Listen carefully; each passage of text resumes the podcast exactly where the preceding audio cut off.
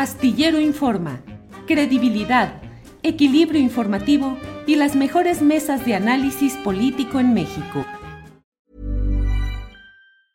Hey folks, I'm Mark Marin from the WTF podcast and this episode is brought to you by Kleenex Ultra Soft Tissues your ally to help tackle your allergy symptoms this season. I love the change of seasons, but nobody loves pollen and all those other things floating in the air that make you sneeze during this nice weather. Kleenex Ultra Soft tissues are hypoallergenic and allergist approved. So fight back against watery eyes and runny noses without worrying about irritating your skin. For this allergy season, grab Kleenex and face allergies head on. Hey, I'm Ryan Reynolds. At Mint Mobile, we like to do the opposite of what Big Wireless does. They charge you a lot, we charge you a little. So naturally, when they announced they'd be raising their prices due to inflation, we decided to deflate our prices due to not hating you. That's right. We're cutting the price of Mint Unlimited from $30 a month to just $15 a month. Give it a try at mintmobile.com slash switch. $45 upfront for three months plus taxes and fees. Promo rate for new customers for limited time. Unlimited more than 40 gigabytes per month. Slows. Full terms at mintmobile.com.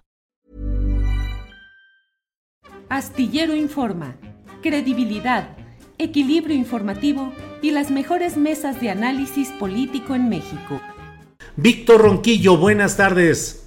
Hola, ¿cómo están? Pues aquí muy contento de estar con ustedes, como siempre, mi querido Julio. Saludos a los compañeros que se integran a esta mesa y obviamente al público que nos escucha.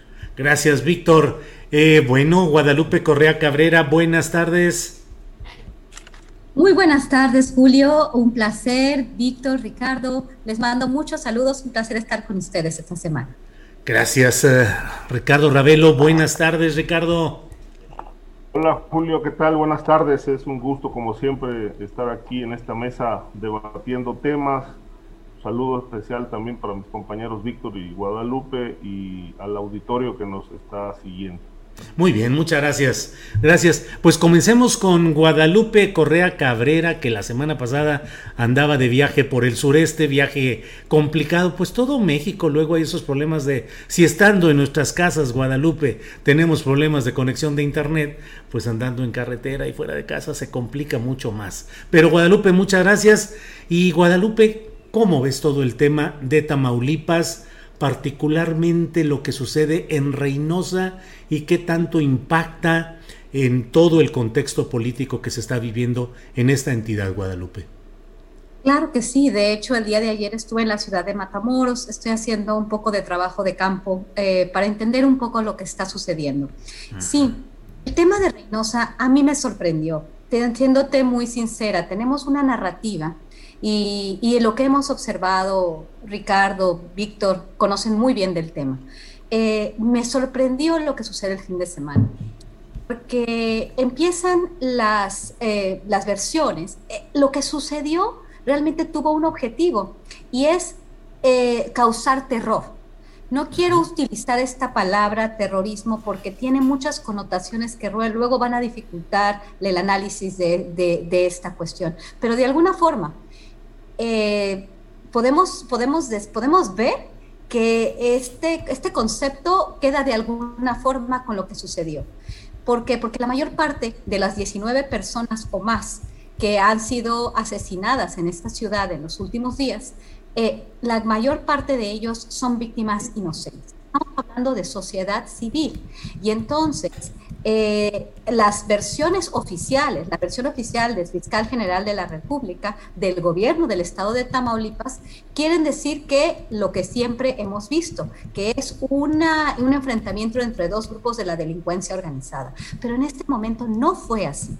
El contexto tenemos que entenderlo dentro de la cuestión política. Es un contexto político el que tenemos que analizar ahora. Sabemos que la, eh, tenemos ahorita un problema muy fuerte eh, político, porque la cabeza del Estado, el gobernador, está sujeto a un juicio de desafuero, como lo hemos platicado ya varias veces en este espacio, que todavía no llega a término, con una, un apoyo total del Congreso local que se cambie la constitución para poderlo dejar terminar su periodo y que siga manteniendo el fuero hasta que termine el periodo. Esto me parece muy importante también en el contexto de las elecciones. Eh, fracasa aparentemente, bueno, fracasa Moreno, este, fracasa el Partido Acción Nacional, pierde la mayoría el Partido de Acción Nacional y la gana Morena. Y la ciudad de Reynosa era la joya, es la joya de la corona en el estado de Tamaulipas, por su importancia estratégica, económica, en cuestión de, población. Y además de todo, es, la, es el espacio del todavía gobernador Javier García Cabeza de Vaca. Él intereses ahí, familia, allegados, y tenía mucho interés de mantener el control político de la, de la entidad a través del apoyo que da a sus candidatos. Y desafortunadamente para él pierde la elección de la alcaldía eh, porque Maqui Ortiz, que siempre estuvo, la, todavía alcaldesa Maqui Ortiz, madre del que va a ser el, alcalde, Carlos Peña Ortiz, que eh, este, ellos siempre estuvieron en pugna. Maqui y Cabeza de Vaca siempre estuvieron en pugna, siempre, estuvieron, siempre se estuvieron poniendo el pie. Y entonces se va Carlos al partido Morena, gana Reynosa y es un gran, gran, gran, es una gran derrota para Francisco Javier García Cabeza de Vaca. ¿A quién interesa causar terror? ¿Por qué esta inestabilidad en el Estado? ¿Por qué pareciera ser que esto no es un enfrentamiento entre grupos? Aunque las, eh, las, investigaciones oficiales o las declaraciones oficiales apuntan a, a algo que siempre ha sucedido en el Estado. ¿Por qué Reynosa? ¿Por qué ahorita? ¿Tiene algo que ver? Y esta es una pregunta, no es una afirmación. ¿Tiene algo que ver el gobernador del Estado con, esta, con, estos, con estos eventos, tiene algo que ver la policía estatal, porque también la participación de la policía fue nula. Realmente no estuvieron atendiendo al llamado de las redes sociales. Yo volví a ver activarse la red de Reynosa del, de Twitter para anunciar eh, situaciones de riesgo. Esta red había sido tomada porque llevo estudiando y ahorita estoy haciendo un estudio sobre cómo funciona esta red este, de tuiteros que se ha, se ha, transformado a lo largo de todos estos años. Ellos empezaron a ser muy importantes en 2010 y ahora se activa esa red de ciudadanos porque, porque finalmente la toman muchas, muchas uh, organizaciones eh, también del crimen organizado y, eh, y, mucho eh, de lo que son las, las, este, las instituciones de seguridad. Ya no se sabe quién es quién, porque no son ciudadanos, ya una, una gran parte, pero se activa y la policía estatal no atiende al llamado de la sociedad que estaba aterrorizada este fin de semana y ha sido, estado aterrorizado estos días porque no se ha terminado la violencia. En, Matamoros se sabe que no se puede pasar por ahí, no quiere pasar por ahí la gente. ¿De qué se trata? de desviar la atención a una cuestión de inseguridad, de calentar la plaza política eh, que, que, está ahorita eh, pues dirigida por, por, un grupo político enemigo del gobernador. Es una pregunta simplemente. ¿O quién está detrás de estos eventos? Es simplemente una, una lucha entre dos células criminales Solamente quiero dejar esto sobre la mesa porque sé que mis colegas son también expertos en el tema y me gustaría conocer su opinión. Gracias, Guadalupe. Eh, Ricardo Ravelo, ¿cómo ves este tema de Tamaulipas en general, Reynosa en particular y pues algunas de las preguntas que nos plantea Guadalupe Correa Cabrera? Motivaciones políticas y de pugna por poderes en Reynosa detrás de este ataque tan pues tan peculiar, tan inusual de atacar a población civil aparentemente sin vinculación o relación con estos grupos del crimen. En fin, ¿qué opinas? Por favor, Ricardo Ravelo. Mira, yo creo que el tema político está totalmente rebasado. El ejercicio de la política aquí prácticamente no lo veo. Yo lo que sí observo es que eh, por donde se le mire es un caso estrictamente criminal y está en juego el control de un territorio importantísimo para el tráfico de drogas. Tamaulipas, en efecto, yo diría que Reynosa, mm, además de que, bueno, localmente tiene su importancia, pero en el mapa estrictamente del crimen organizado, Tamaulipas ha sido visto como la joya de la corona.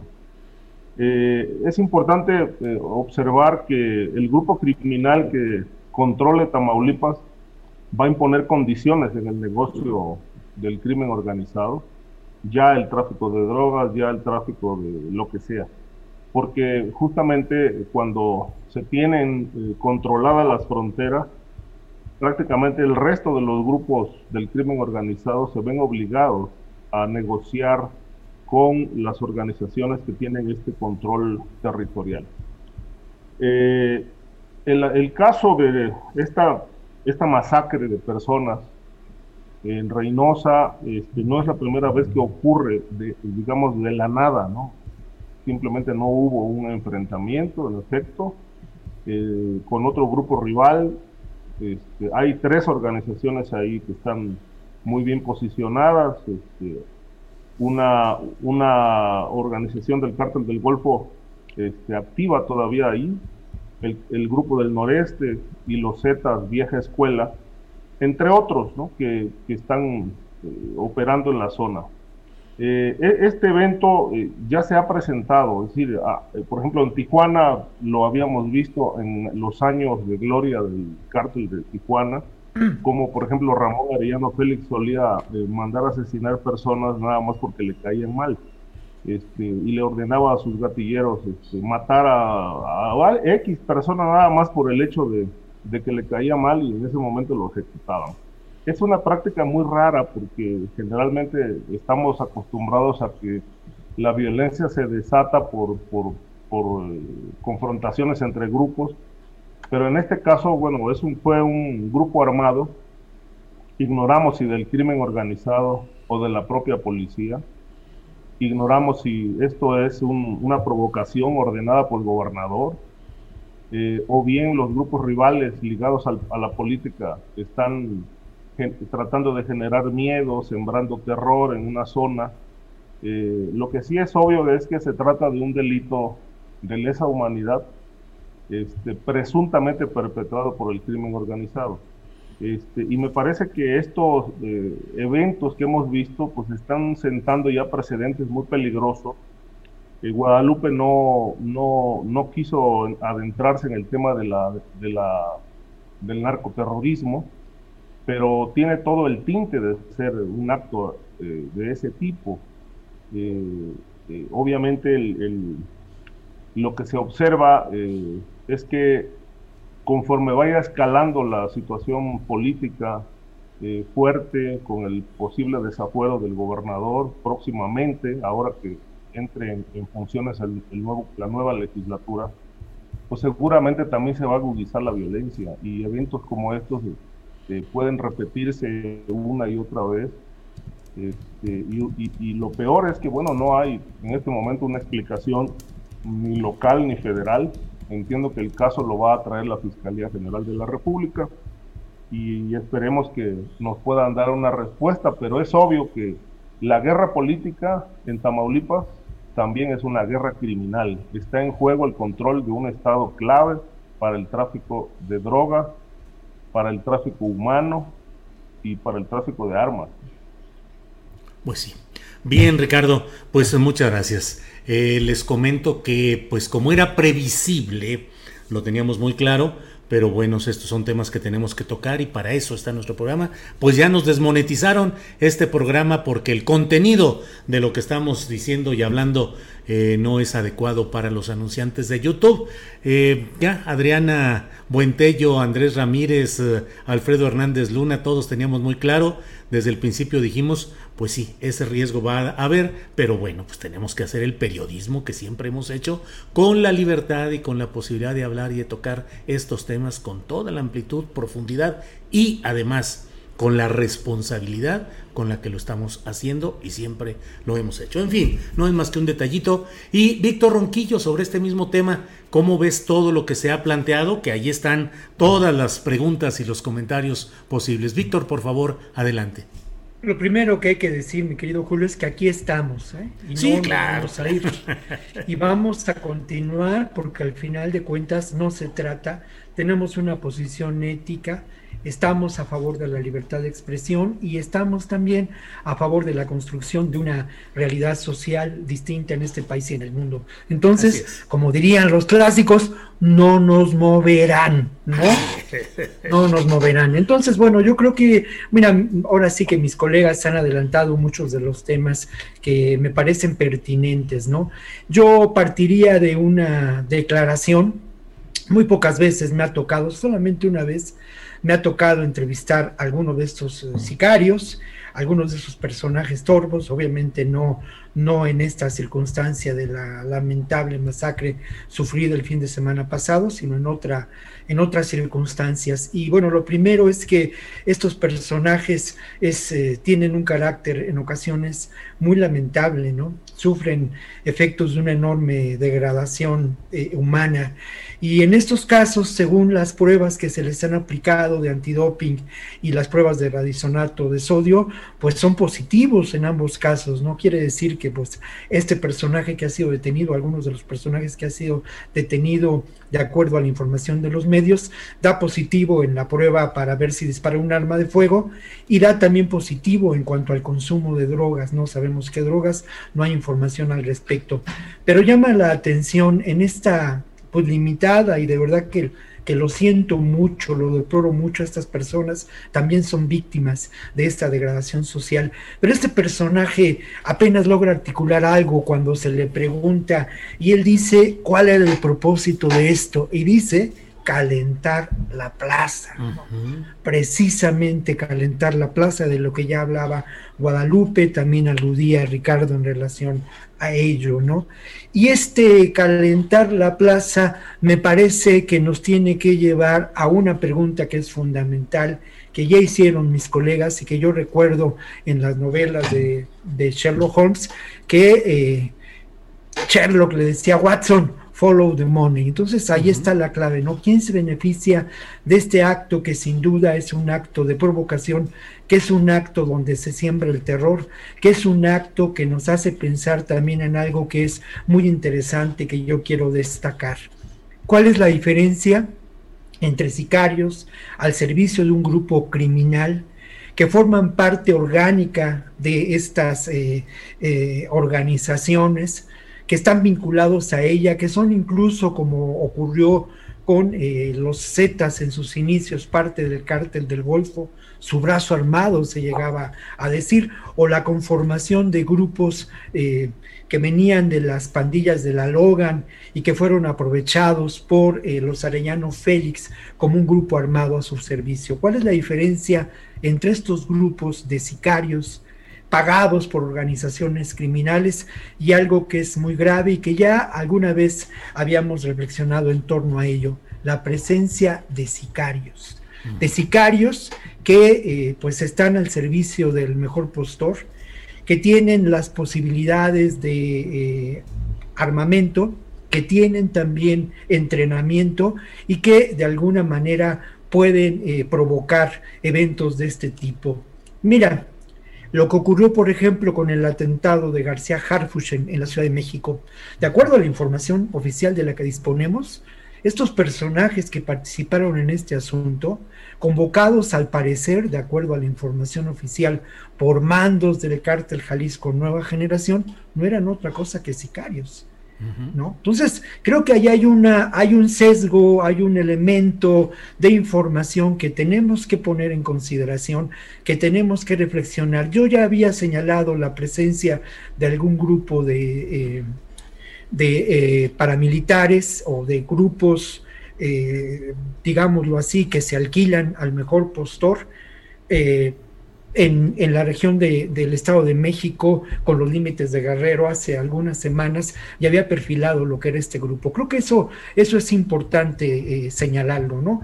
Lo otro, pues a mí me parece muy importante hablar de diferentes contextos en los que se da este asunto. Sin duda, el contexto pues electoral, lo que representa eh, Reynosa, por otra parte, el contexto de una constante disputa por, este, por esta frontera, que es un gran negocio para el crimen organizado, cerca de, del puente, de uno de los puentes fronterizos, cerca también de Río, Bravo, de Río Bravo, parte de la frontera chica.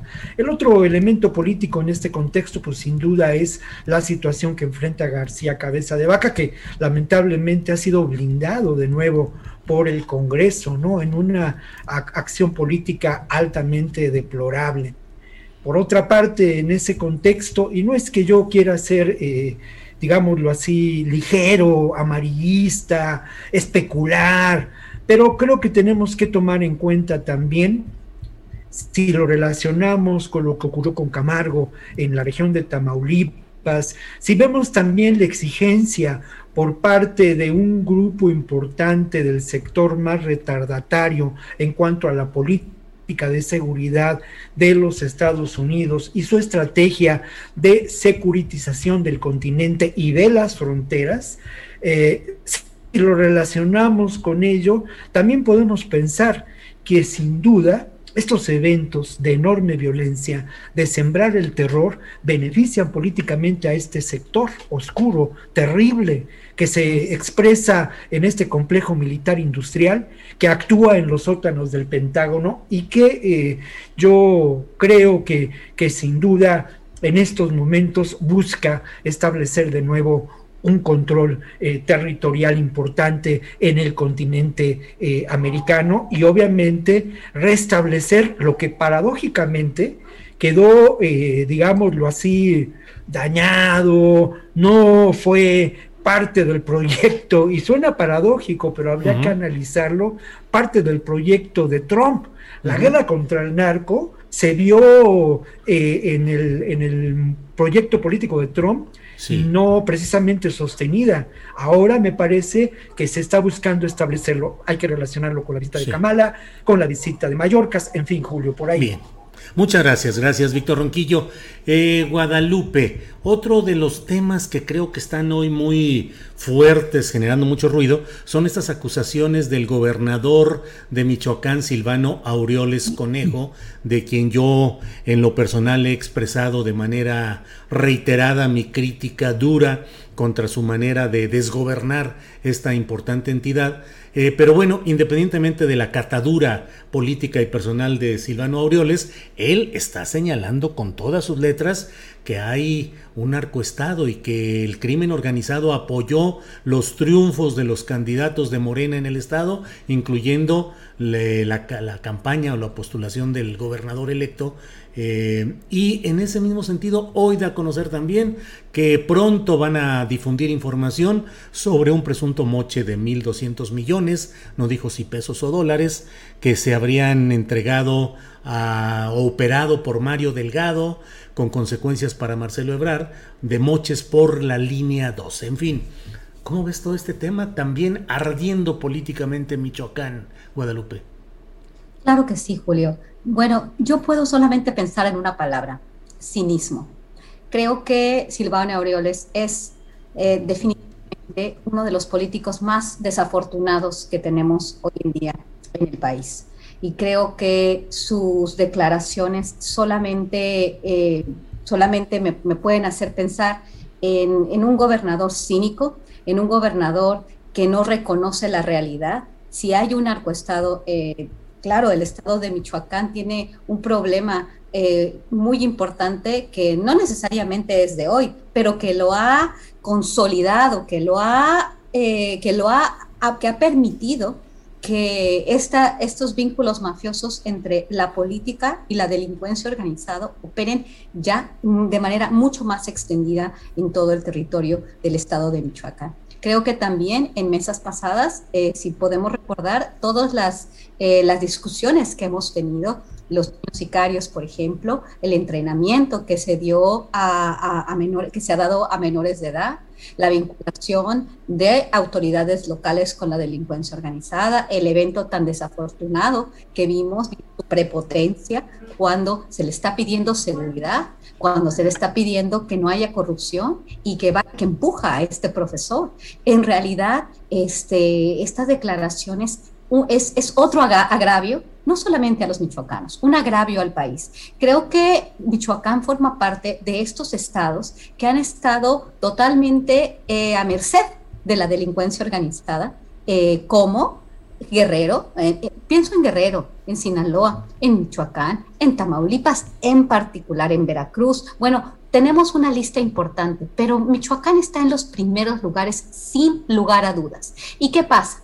Cuando se extiende de esta forma el crimen organizado, las células criminales operando con grupos que, que alguna, en algún momento fueron eh, autodefensas, ya no sabemos quién es quién Michoacán. Mi familia es de Michoacán. Yo, la mitad de mi sangre es de, ese, de ese estado y, lo conozco bastante bien. Cada vez que escucho eh, a mis familiares hablar del estado en el que han estado, ya, ya lo han, ya realmente las personas ahí han, han, normalizado de alguna forma la violencia, pero no se dejan, no dejan de sorprenderse. Eh, creo que el gobernador ha estado vinculado de alguna forma. Tampoco quiero hacer acusaciones sin pruebas fehacientes, pero el hecho de la extensión del problema de la inseguridad y de la relación entre el crimen organizado y la política en todos los niveles y principalmente en diferentes municipios, pues habla de la cabeza. Y creo que lo que está diciendo y quiere desviar la atención ahora a la línea 12, cuando lo que tendría que haber hecho durante estos años que ha gobernado, con toda la alevosía, con toda la ventaja del, del privilegio, que tiene como parte de la clase política, bueno, creo que no ha dado ningún resultado y no tiene la cara para decir que Morena es un narcopartido y la narcopolítica viene del lado de Morena, viene más bien de la cabeza del Estado de Michoacán. Creo que como, como, una persona que estudia el tema y como la mitad de mi sangre de Michoacán, mi familia, este, creo que es, una, es, un, es un en sus declaraciones son una bofetada más a la, a la, a la, a la población en general y a la población del estado de Michoacán. No tengo más que decir que es, son declaraciones cínicas y es un cínico el gobernador del estado de Michoacán. Guadalupe, muchas gracias por tu participación. Además, breve, dos minutos cincuenta eh, segundos, así es que muchas gracias. Eh, mm, Ricardo Ravelo, eh, ¿qué opinas sobre este tema de Michoacán con todo lo que ya hemos planteado? Este es un escenario, este, digo, toda proporción guardada, eh, con algunos eh, parecidos con eh, lo que pasa en, Tamaulipas. El, problema de fondo pues, es que Silvano Aureoles perdió el territorio. Este, y otros grupos criminales seguramente se van a fincar ahí cuando él se vaya. Entonces, yo no, no puedo dejar de ver el, el fondo de lo que ocurre, digamos, en el escenario político necesariamente eh, es por desacuerdos a nivel criminal. La gran pregunta es, cuando llegó al poder Silvano Aureoles, ¿lo hizo sin pactar con el crimen? Este, yo creo que no, sin duda. Todo, todo político que asume el poder, no existe uno solo, es decir, por lo menos en México no, se tienen que poner de acuerdo con el crimen organizado. Eh, y obviamente él ha tenido un, sexenio en Michoacán muy desastroso, eh, con seis, siete grupos en, disputa, acordaron con dos o tres, pero el resto obviamente ha estado pugnando por un control territorial este, que él mismo a nivel local no ha podido resolver ni siquiera la violencia, la inseguridad que le corresponde a, su ámbito. Eh, estos señalamientos de, contra Morena, pues, evidentemente que ahí no, ahí no se enquista la narcopolítica. Eh, yo creo que el fenómeno es mucho más amplio, incluye a todos los partidos y a, muchos candidatos. Este, eh, queda, queda como una, una declaración que muestra mucho su impotencia, este, porque no pudo obtener un resultado favorable el día de la elección. Eh, creo que sí es importante lo que comentó el presidente de la República, que, si hay pruebas de eso, pues que las dé a conocer. Este, si el crimen organizado operó en Michoacán, yo creo que sí, operó en todos lados. Ahora, ¿lo podemos probar realmente? ¿Él tiene pruebas? Seguramente sí. Y, y, aquí lo importante no es tanto el señalamiento y la acusación, sino, sino que aporte los elementos eh, suficientes para que en todo caso las autoridades puedan proceder a anular la elección en ese estado. Eh, pero bueno, si se aportan las pruebas, pues se tendría que anular la elección de, todos los lugares donde hubo votación, porque en todos hubo irregularidades. Este, ya del crimen organizado o bien directamente por las, eh, las mañas electorales que, que todo el mundo pone en práctica en la jornada electoral. Eh, sobre la acusación de los 1.200 millones, pues bueno, eso es muy, es muy grave el, señalamiento. Este, yo no, no meto las manos por Marcelo Ebrard ni por Mario Delgado, es decir, todos los políticos son corruptos. Este, y obviamente la obra pública es un gran botín, es un gran negocio en todo. No hay uno solo que no, no le saque raja, no le saque un, beneficio a la obra pública. Pero volvemos al mismo tema. Hay pruebas para, para poder acusar a, a Marcelo de, que se quedó con 1.200 millones de la obra del metro de la línea 12. Pues eso es lo importante. De otra manera, pues se queda en una mera declaración, un señalamiento este, que no nos lleva absolutamente a nada.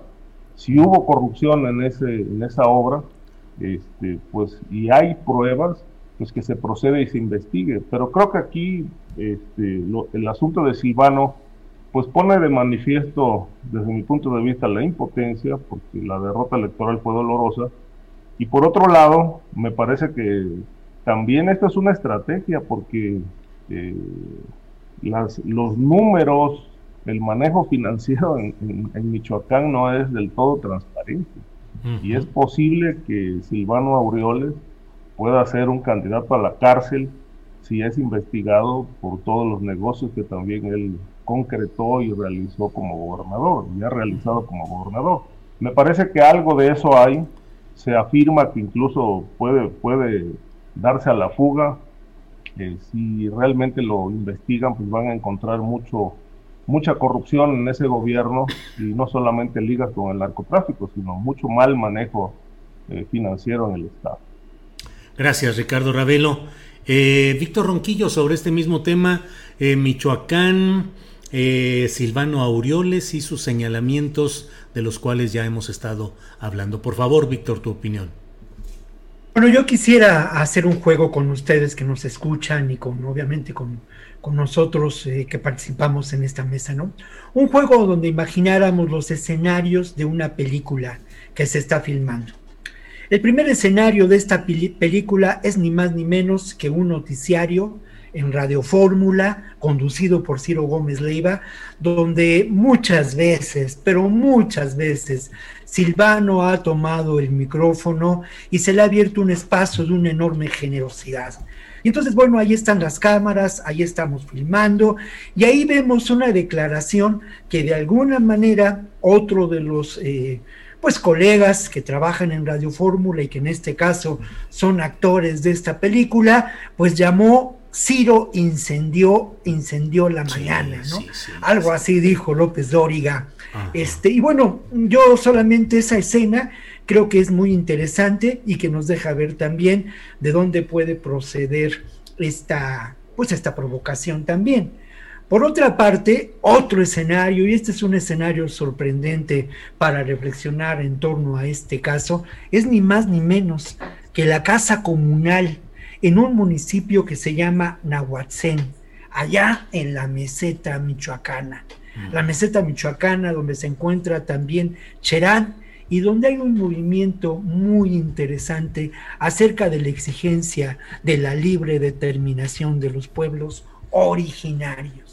Y entonces, bueno, el espectador en esta, ubicado en esta casa ah, comunitaria, en un pueblo enclavado en una región tan maravillosa naturalmente, ¿no? Por su naturaleza, por su riqueza, este se pregunta qué está pasando y por qué vamos a escuchar a estos personajes que están presentando un documento pues de mucho valor y que es un documento que se llama Suena, sonaron las campanas y quienes sonaron las campanas fueron las mujeres, que hace muchos años ya, por fortuna, se opusieron a la presencia del crimen organizado en buena parte de esta región de la meseta y que han sido eh, estas organizaciones comunitarias perseguidas, han sido hostigadas, han sido violentadas, se les han fabricado culpabilidades.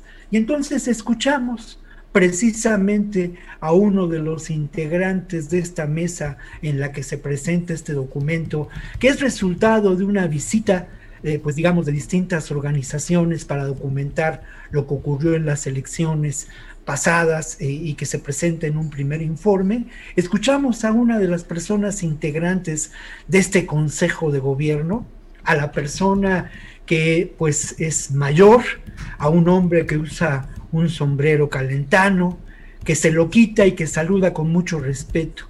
Y él habla precisamente de cómo Silvano Aureoles, Aureoles a lo largo de muchos años ha hostigado a las comunidades. Cómo, en sus palabras, menciona que ha sido el brazo derecho, ¿eh? el brazo derecho, ni más ni menos que de las empresas que han buscado apropiarse de los recursos naturales, empezando por los aguacates, terminando con la minería.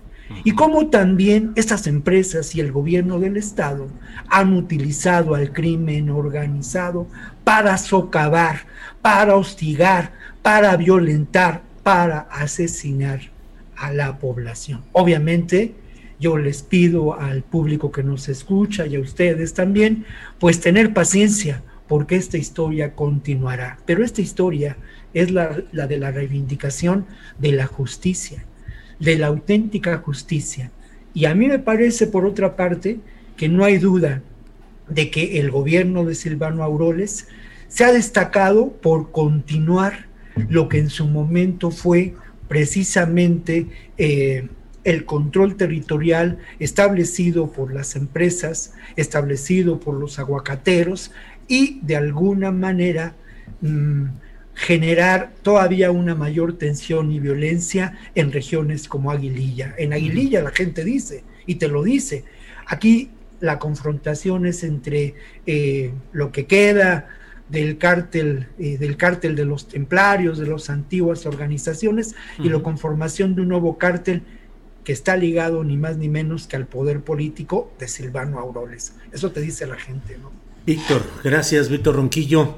Eh, Guadalupe Correa Cabrera, eh, el, pues el torbellino de lo electoral, de lo partidista, de las declaraciones, eh, la visión centralista que luego tenemos en México, no nos ha permitido poner la atención adecuada en lo que ha pasado en Sonora, donde ha habido ataques contra activistas, ataques terribles, mortales, y en el fondo el litio en Sonora y el ataque a los activistas. ¿Cuál es tu punto de vista sobre este tema, Guadalupe, por favor?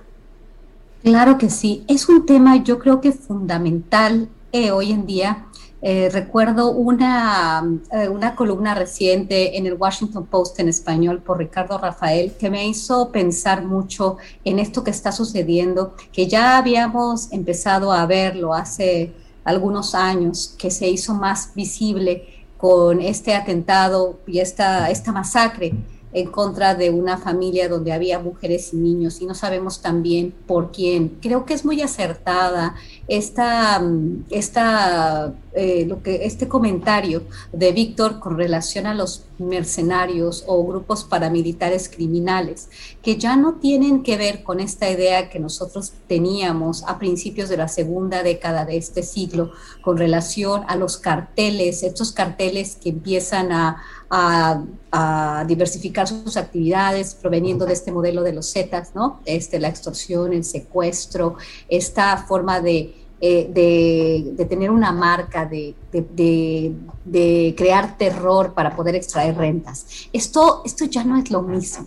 Y esto me da la impresión que sucedió a finales del 2019 con la familia Levarón. Creo que aquí empezamos a escribir bastante qué hay en esa tierra. Cada vez que hay una masacre de este tipo, yo me pongo a pensar por la investigación que, que he podido hacer en el noreste mexicano y toda la parte del Golfo por la relación que existe entre los recursos naturales y la violencia, es bien interesante. Y precisamente en esta región del país y de la frontera, y en esta región que, que estamos viendo tantos problemas, el 27 de mayo de este año fue desapare bueno, desapareció el vocero del pueblo yaqui Tomás Rojo Valencia. Después de esto, algunas semanas después, fue acribillado Luis Urbano Domínguez, también activista a favor de los derechos del pueblo yaqui este, y el 13 de mayo, en el mismo municipio pierde la vida Javier Murrieta Gutiérrez. Esto fue muy interesante porque él, eh, él fue candidato al, a presidente municipal y estaba relacionado con la familia Levarón, fue su abogado. ¿Qué hay aquí? Siempre que pasan este tipo de cosas, activistas, políticos y esta violencia que antes de la pandemia nos, nos, nos empieza a atraer a esta región, ¿qué pasa? Que aquí hay una reserva tan importante de litio y hay agua parece ser que eh, agua en un lugar donde el agua es muy escasa. Creo que ha habido también problemas por esta desviación del agua de esta región y de regiones este, eh, cercanas hacia Hermosillo eh, en contra de todas las leyes, de, de toda la ley. Es una pelea por agua y por litio. Litio, tenemos que ver, la, pelea de litio no es una cuestión que nada más sabe por qué hay litio y es muy, es, tan importante particularmente en el contexto de la pandemia, en el contexto del trabajo ya en casa y esta expansión de este trabajo a distancia que hace más importantes las computadoras y el litio para las baterías de toda esta, de toda esta nueva tecnología. Entonces el litio es el nuevo, este nuevo recurso valiosísimo para, para, para, todos los procesos. En realidad, este tipo de, de, peleas por el territorio, este tipo de inestabilidad también se ha dado en Argentina, eh, se ha dado en otras partes del mundo. Esto, esta pelea por los recursos siempre se manifiesta en enfrentamientos o en la presencia de grupos paramilitares. Esto es muy importante considerarlo. En muchísimos espacios de diferentes formas aparecen estos mercenarios, ¿no? Como lo que sucedió con la familia Levarón a finales del año 2019 entre la frontera de Chihuahua y Sonora.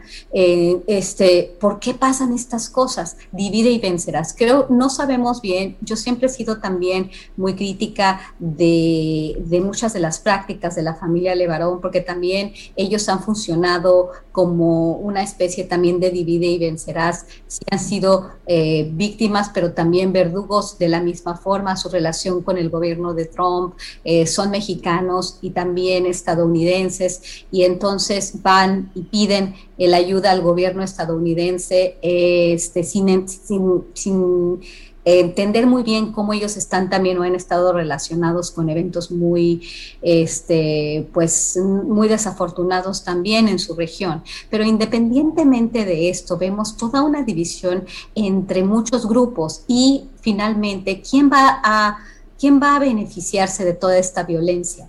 Ah, de, están saliendo de la tierra, pues personas que no pueden estar ahí por estas desapariciones, por estos asesinatos. Y finalmente, quién se va a beneficiar de la, del agua y del litio que ahí están, eh, que, que, ahorita ahí, ahí, se encuentran, ¿no? No tenemos había tanto conocimiento de qué tan grande está esta reserva de litio, porque al parecer, de acuerdo a ciertos reportes, podría ser la más importante en, en, el continente. Aún he visto diferentes reportes, porque también hay reservas que, que, están probadas y otras que son posibles. Entonces, realmente habría, yo, yo creo que hay que hacer un poco más de investigación sobre, sobre esta cuestión de litio. Creo que esta idea de divide y vencerás cuando hay una inestabilidad tan, importante, diferentes grupos, está la familia Levarón, está el pueblo yaqui, organizaciones, este, la política involucrada y es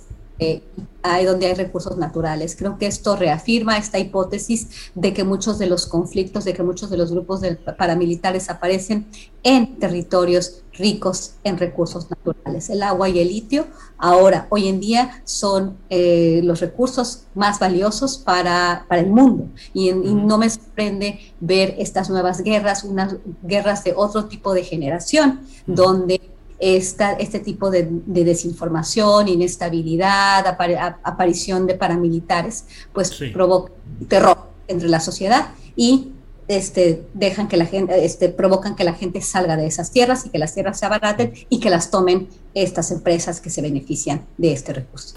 Gracias, Guadalupe Correa Cabrera.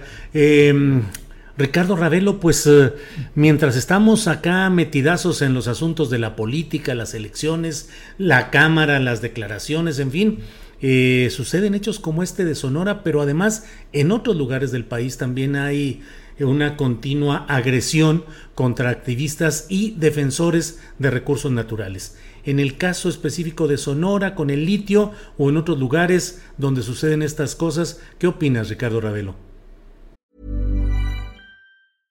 Ryan Reynolds here from Mint Mobile.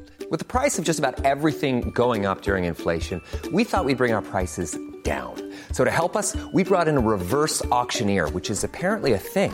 Mint Mobile unlimited premium wireless. Ready to get 30, 30, bit to get 30, bit to get 20, 20, 20, bit to get 20, 20, bit to get 15, 15, 15, 15 just 15 bucks a month. So, Give it a try at mintmobile.com/switch. slash $45 upfront for three months plus taxes and fees. Promo for new customers for limited time. Unlimited more than 40 gigabytes per month. Slows. Full terms at mintmobile.com. Millions of people have lost weight with personalized plans from Noom, like Evan, who can't stand salads and still lost 50 pounds. Salads, generally, for most people, are the easy button, right? For me, that wasn't an option. I never really was a salad guy. That's just not who I am. But Noom worked for me. Get your personalized plan today at Noom.com. Real Noom user compensated to provide their story. In four weeks, the typical Noom user can expect to lose one to two pounds per week. Individual results may vary. Este, este, estos episodios se, se, vienen repitiendo pues desde que se comenzó a abrir el, el, tema de la participación internacional en la explotación de recursos naturales en México. Este, recuerdo, por ejemplo, el sexenio de Fox, luego con el de Calderón, cómo se violentó toda la cuenca de Burgos por el tema del gas. Este, y se dijo que, bueno, que el crimen organizado estaba queriendo tomar control de esos territorios el objetivo era eh, lograr el, desplazamiento de familias completas, en efecto, como lo apunta Guadalupe, para que esos territorios queden totalmente libres y puedan ser tomados este, pues, los grupos que se interesan en ello. Eh, pareciera aquí que, que, quizá el gran capital internacional o nacional utiliza una modalidad del crimen organizado para llevar a cabo esta, toda esta este, violencia eh, sembrar terror en, en distintos territorios eh, donde hay recursos naturales. Es una forma de feudalizarlos y asegurarlos, de que, invadirlos, tener el control de, de, esta riqueza. Particularmente este asunto del litio en, en Sonora eh, es sumamente importante porque, bueno, hay datos en, en, efecto allí que hablan de, de una reserva importantísima, de las más importantes del mundo. Hay otros aspectos, hay otros datos que dan cuenta de que es una de las más importantes de, de América Latina. Pero lo cierto es que ese, eh, eh, es un, son minas realmente muy ricas en litio, que, bueno, ya tienen la, la lupa puesta por parte de empresas transnacionales japonesas, chinas, australianas, y particularmente estadounidenses también, porque muy cerca de, de Sonora, bueno, no, no, no, tan cerca, pero sí a, más de mil y pico de kilómetros, pues está la empresa Tesla Motors por ahí, que pues como se sabe es una de las empresas que más produce eh, autos eléctricos, que es, eh, pues está considerado como el futuro eh, de la industria automotriz eh, que ya se está desarrollando desde ahora este, con la posibilidad de que los automóviles de combustión puedan empezar a ser este, pues eh, retirados en la medida en que vayan envejeciendo. Pero esto va a convertir al litio en el, en el elemento más importante para, para, la fabricación de baterías, este, incluso para medicamentos. Por ahí leí que los utilizan también para para hacer medicamentos antidepresivos, entre otros. Es un recurso natural valiosísimo que por supuesto está, estaba bajo la observación del crimen organizado o de grupos de interés mexicanos y extranjeros este, que eh, quieren explotar estos recursos. Incluso eh, creo que se quedó por ahí trunca una, una iniciativa de ley eh, que planteaba nacionalizar el litio este, como una manera de darle cierta seguridad al, al, al, a los territorios y al producto. Creo que esto no caminó del todo en el Congreso este, y bueno, luego entró en un debate bastante complicado a partir de la desaparición de, de algunas áreas que tienen que ver con la minería. Pero sin duda eh, que la violencia que vive el país este, en buena medida está relacionada con el acaparamiento de estos recursos naturales. No todo tiene que ver con drogas, no todo tiene que ver con tráfico humano, eh, no todo tiene que ver con, con, con otros negocios este, con los que opera el crimen organizado, sino con este punto central que es el control de los recursos naturales, ya sea litio, bancos de agua, gas, petróleo, etcétera. Y, yo creo que en buena medida México es tan rico en ese sentido que del tamaño de su riqueza, pues también es el tamaño de la violencia que se ha desatado en los últimos años. Gracias, Ricardo Ravelo. Sobre este mismo tema, por favor, Víctor Ronquillo, desde luego Sonora, la violencia contra activistas, el litio, pero además pues el esquema general de los recursos naturales en México y la incidencia del crimen organizado en el ataque a, a grupos defensores de esos recursos. Por favor, Víctor. Bueno, la verdad es que justamente la semana pasada terminó una novela que se llama Confidencial, la historia de litio, ¿no? Ah, no se las voy a contar, Julio, no te espantes. o aseguro que no Una síntesis, por favor. Una síntesis. Pues una síntesis muy breve tiene que ver precisamente con la participación de lo que podemos considerar estas transnacionales, parte del capitalismo global hoy en día, vinculadas al poder político. La participación también de grupos de mercenarios en la actuación de la provocación un gobierno estatal que se ha constituido como un imperio criminal y de alguna manera la resistencia de las personas de los pueblos originarios, ¿no? Ese es el, el contexto y parte de la historia, obviamente está interpretada y mirada por un reportero de tele, como yo fui hace muchos años, y por un equipo de producción que, que, que afortunadamente me acompañó en muchas de esas aventuras, ¿no? Pero más allá de, de esta anécdota, que se, que se vuelve una novela, me parece que interesante y que bueno, estoy buscando quien la publique, por cierto, ¿no? Pero entonces, pero más allá de ello, yo creo que, que precisamente, ¿no?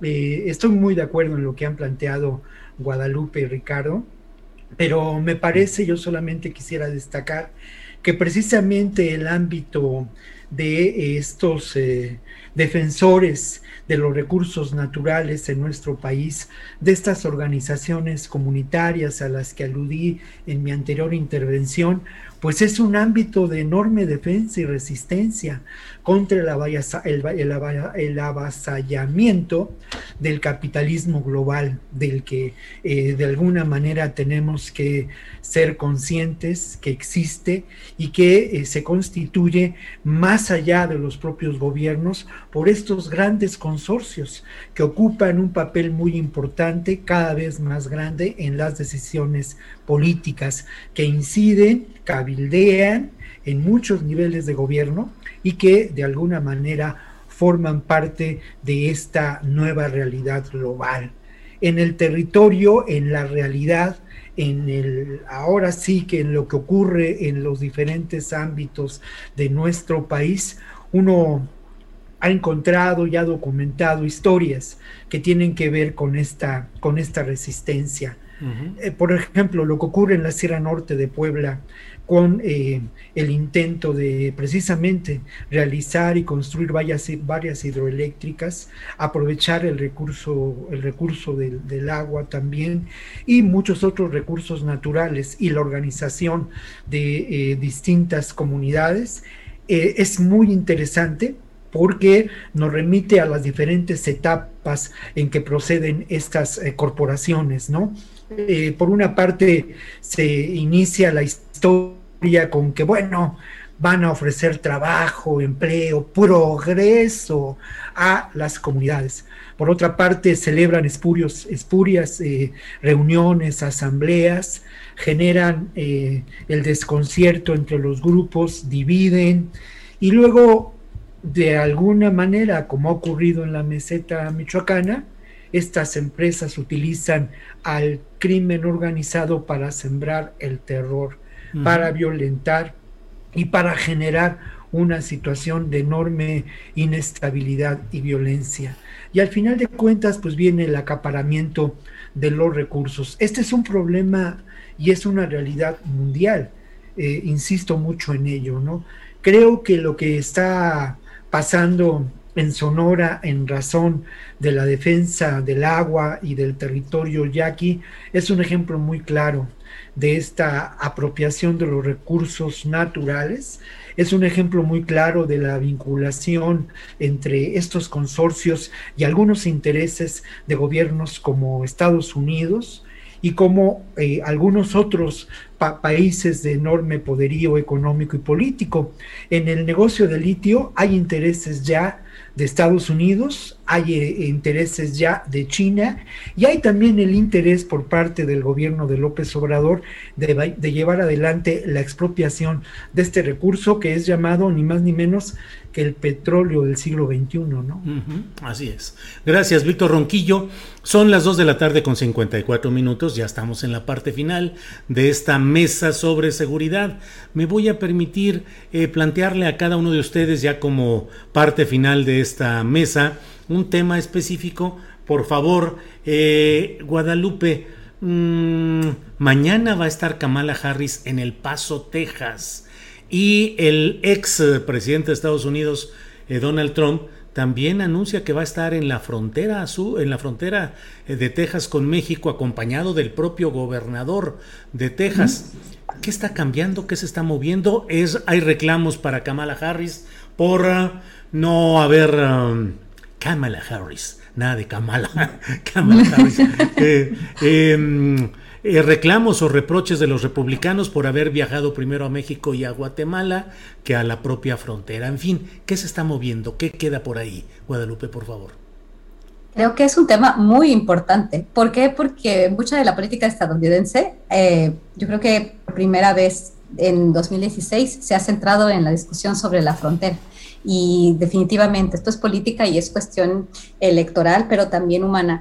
Eh, Kamala Harris ha sido muy criticada el día de hoy y empezó, eh, inclusive el Washington Post, a, algunos de los reporteros a criticar y muchas personas eh, que, que, tienen mucho conocimiento de, del tema.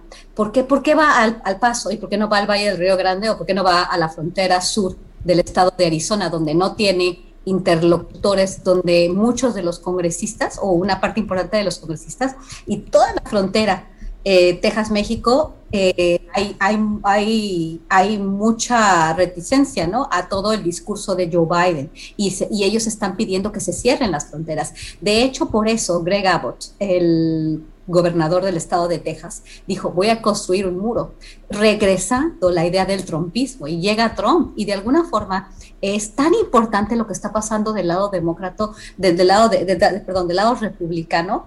¿Por qué? Porque ellos están regresando con el trumpismo, con la creación de los muros y muy probablemente estén despertando a este gran, eh, este gigante dormido que es el trompismo, que son los conservadores que no quieren a la migración. Y por el otro lado, Kamala Harris, muy timorata, va al paso, en lugar de, presentarse como toda una estadista y viajar a diferentes lugares de la frontera, también para decir, ah, yo puedo estar en territorio que no me es grato. En el paso ya tiene este, pues bastantes amistades, las, los congresistas ahí, eh, la, la, la política local es pues del lado demócrata. En cambio, en el Valle del Río Grande fue donde más perdió el Partido Demócrata y ganó Donald Trump, aunque siempre fue, fueron condados demócratas. Entonces, por un lado, yo, yo pienso que la, digamos, esta, también se habla de una balcanización en Estados Unidos, el gobernador de, de, Florida, de Santis, y, y el gobernador de, de, Texas, que es 64% de la frontera México-Estados Unidos. Entonces, ellos están aprovechando este sentimiento conservador de cerrar fronteras y lo están aprovechando muy bien. En cambio, Kamala Harris dice, bueno, ahora sí voy a la frontera. Se le, se le, se le preguntó en ocasiones anteriores cuándo iba a ir y, fue realmente penoso su, su, respuesta en ese momento, ¿no? Dice, ahora sí voy a la frontera. ¿Dónde vas? Donde mejor te van a, donde mejor te van a, recibir. Cuando sí hay un problema con los menores migrantes sin acompañamiento, con muchos de los migrantes que todavía están del lado mexicano y que están esperando y siguen a los campamentos, por ejemplo, el campamento de Tijuana. Entonces ella no está queriendo ver, hace una aparición pues realmente eh, política y en un lugar donde, donde realmente no, no, no, va a tener como mucho peso su, su, este, su, su visita, ¿no? Entonces creo Kamala Harris no está bien asesorada y por el otro lado, porque repiten, están repitiendo exactamente las mismas políticas, los mismos discursos de la administración de Barack Obama que finalmente trajo a Trump a la, a la, a la victoria y por el otro lado llega Donald Trump y está, y está tomando eh, ventaja del, del, desencanto que tienen los, los republicanos, los conservadores y puede empezar a formar ahí otra vez, puede volver a empezar a, generar un movimiento en contra del liberalismo estadounidense, lo que le llaman ellos el liberalismo. ¿no? Es muy interesante y creo que Estados Unidos está más dividido que nunca y que el trumpismo está ahí y que vamos a ver qué es lo que va a pasar, porque este, escribí una columna esta semana en, ese sentido, ¿no? Porque he estado viendo y viviendo estos dos, estos, estos dos eh, bloques, ¿no? Tan importantes. Y dentro del mismo Partido Demócrata, Kamala Harris no es bien vista. Va a Guatemala y dice, no vengan, y la del Partido Demócrata la repudia. Entonces ella quiere quedar bien con todos y al final no queda bien con nadie, ¿no? Y ahora que va a la frontera, pues se quiere proteger. Este, creo que, creo que no es, no es la manera y, aquí sí veo yo que los republicanos puede que tengan mucho más y creo que Donald Trump va a tener mucho más resonancia en su visita a la frontera que Kamala Harris. No, no quiere decir que me guste, simplemente estoy analizando cómo están sucediendo Pues sí, Guadalupe, gracias. Gracias. Ricardo Ravelo, vamos a otro tema pues que forma parte también del esquema de la de la seguridad de nuestro país, de cómo nos sentimos y cómo avanzamos en este tema del COVID, el repunte del COVID, las estrategias que se están realizando y sobre todo, Ricardo, estas muertes sorprendentes que se han dado de algunos vacunados en Hidalgo y en Sonora. ¿Qué opinas sobre el tema, Ricardo, por favor? Mira, Julio, eh, lo que queda en evidencia es el, manejo tan pésimo eh, que han hecho los distintos gobiernos eh, sobre el tema del, COVID. En realidad, la manipulación informativa este, llegó a, a, su máximo, ¿no? Ahora, previo a la elección, cuando casi todo el país pasó a semáforo verde, este, pues para crear una suerte de confianza social y que la gente pudiera salir a votar, este, pues de alguna manera sin eh, esta pesadilla del COVID. Sin embargo, bueno, tan pronto se cerró la votación, pasaron unos días y la realidad pues volvió a su lugar. Finalmente no estábamos en verde, estábamos en amarillo en la Ciudad de México, y otros estados que pues también tuvieron semáforo verde de, plano ya pasaron nuevamente al rojo, uno de ellos es Veracruz precisamente, donde ha habido un, pésimo manejo de esta situación. Pero eh, se han despertado muchísimas dudas, eh, dudas, mucha incertidumbre. Este, digo, yo no recuerdo en realidad un antecedente con tanta incertidumbre sobre una vacuna.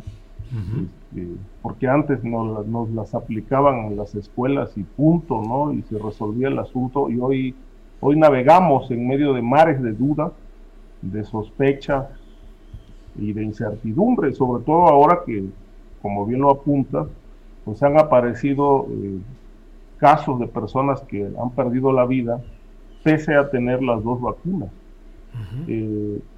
Y, bueno, se ha pedido información. Este, el presidente, yo pensaba que iba a entrar en, a dar a conocer algunos detalles por la Secretaría de Salud sobre estos casos, pero lo primero que dijo es que no era importante. Entonces, eh, pues bueno, quedó ahí. Nos tenemos que quedar con las dudas. ¿Qué pasó con estas personas? Porque no son pocos. Recientemente creo que en Guerrero hubo otros cuatro profesores que murieron de COVID este, sin tener antecedentes de enfermedades terminales eh, y pese a estar ya vacunados. Entonces yo creo que eh, hay un, una, ¿cómo se llama? Una nube de desinformación que se robustece eh, pues por parte del gobierno federal ahora que las conferencias sobre el COVID pues, ya llegaron a su fin.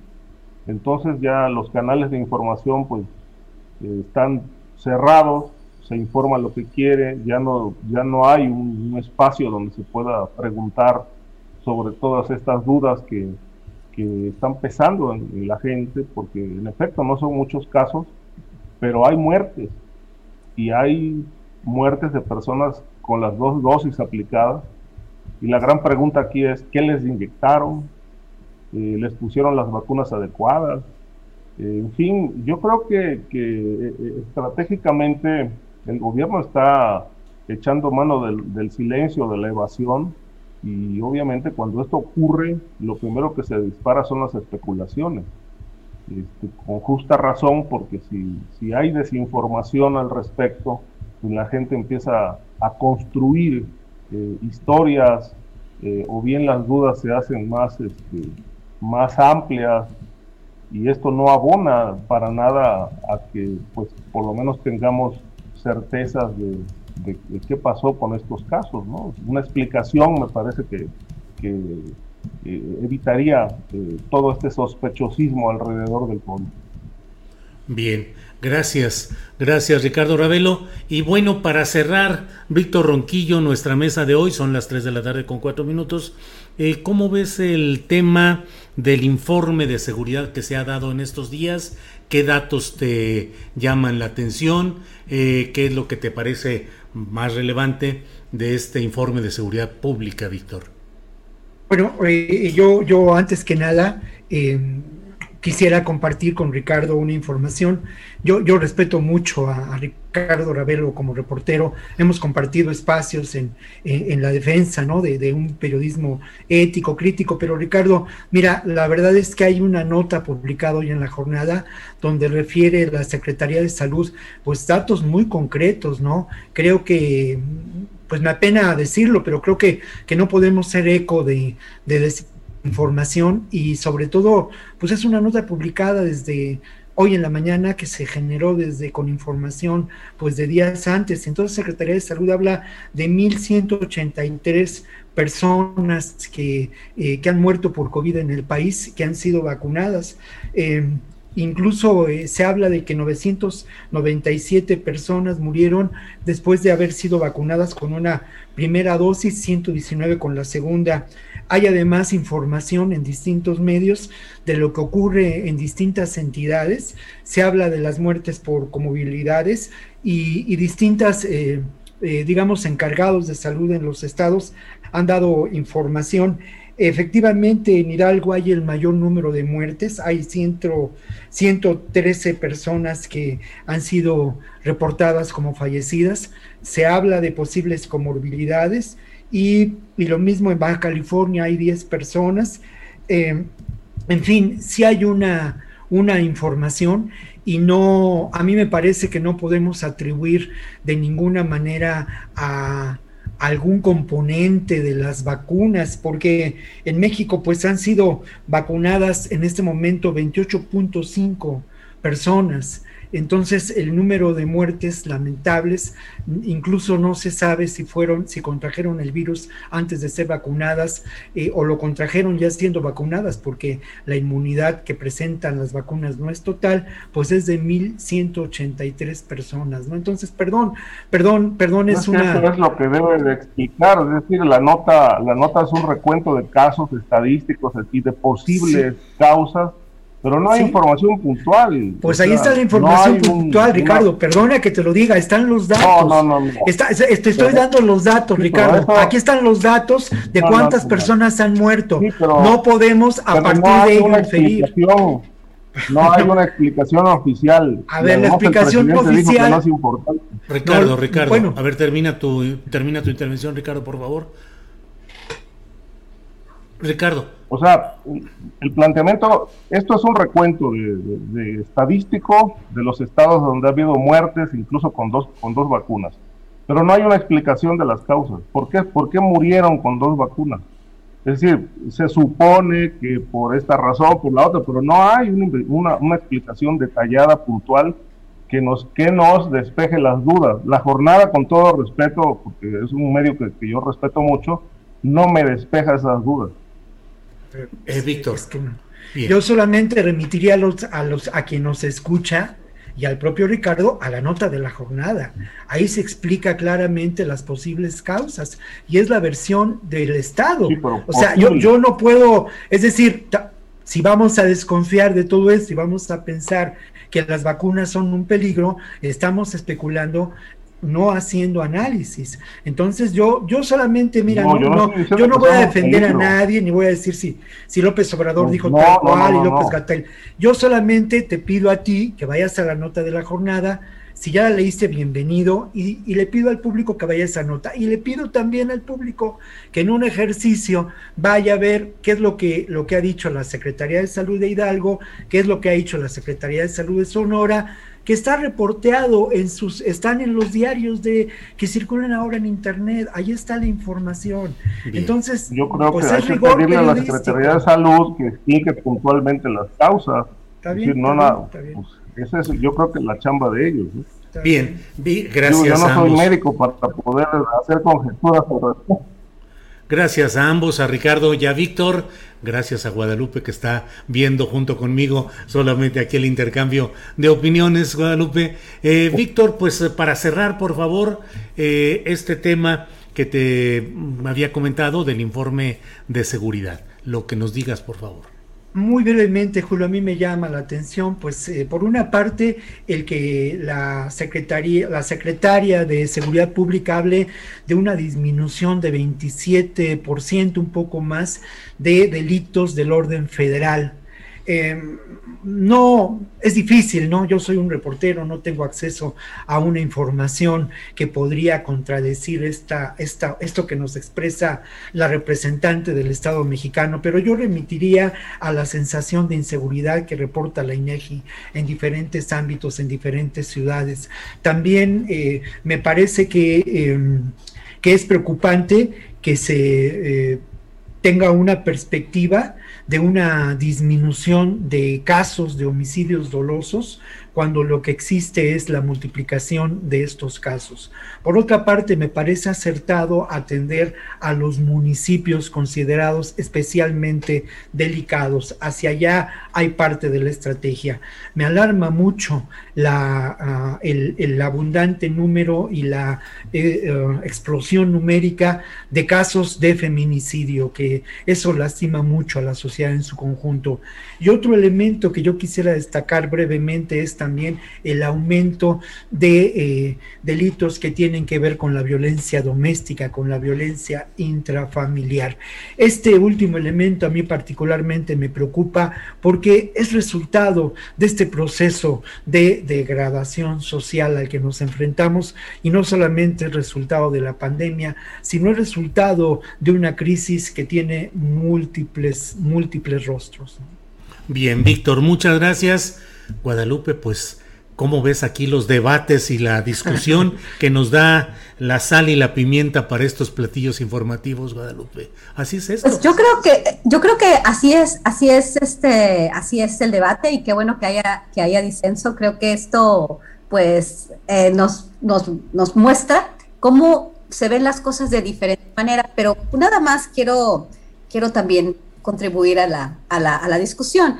Yo creo que sí eh, este, creo que estoy un poco más del lado de Víctor, porque creo que no ha sido tan, tan terrible el manejo de la pandemia como los medios internacionales nos quieren hacer ver. Yo he visto como el Washington Post, el New York Times y muchos de muchos personajes quieren hacer. En realidad, yo estoy muy agradecida del, del gran trabajo que se ha hecho, porque veo que con todos sus errores se ha hecho un trabajo muy importante en, en la vacunación.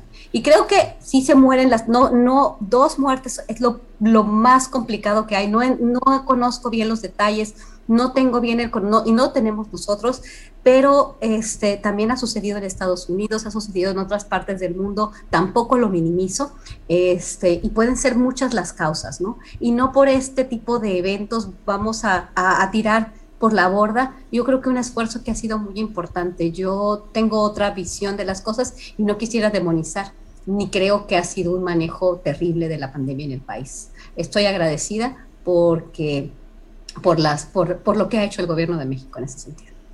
Bueno, pues muchas gracias Guadalupe por tus palabras, por tu participación de este día y esperemos vernos el próximo jueves. Gracias por esta ocasión, Guadalupe. Gracias a todos. Muchas gracias.